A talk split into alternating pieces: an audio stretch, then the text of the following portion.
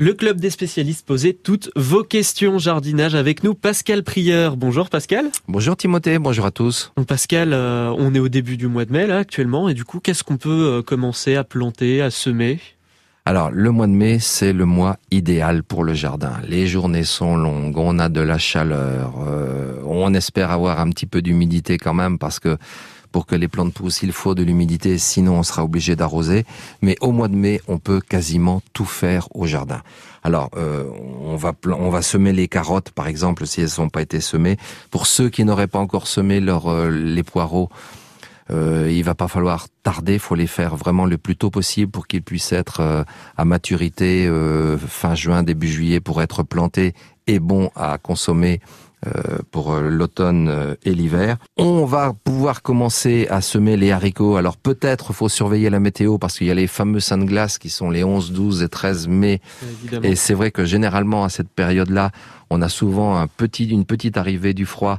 Et les haricots, comme on le disait il y a, il y a quelques semaines à l'antenne, ne supportent pas le froid. Donc il faut les mettre, il faut les semer quand le sol est déjà bien réchauffé. On va dire qu'en gros, aux environs du 15 mai, on peut semer les haricots. Si la météo ne prévoit pas de froid au moment des saints de glace, on peut les semer plus tôt. Évidemment, on va gagner un peu en, en, temps de, en temps de récolte. Et ce qui est extraordinaire au mois de mai, c'est qu'on va pouvoir enfin mettre en pleine terre tout ce qui est tomate, tout ce qui est potiron, tout ce qui est concombre, potimarron, euh, j'ai dû en oublier, les courgettes, euh, les aubergines, euh, les poivrons, les piments en fait tout ce qui sert à faire des bonnes ratatouilles. Oui, c'est ça. Tous ces, tous ces bons petits légumes et ces fruits aussi, comme. Euh, absolument, puisque ce sont des fruits, ce sont des légumes fruits, absolument.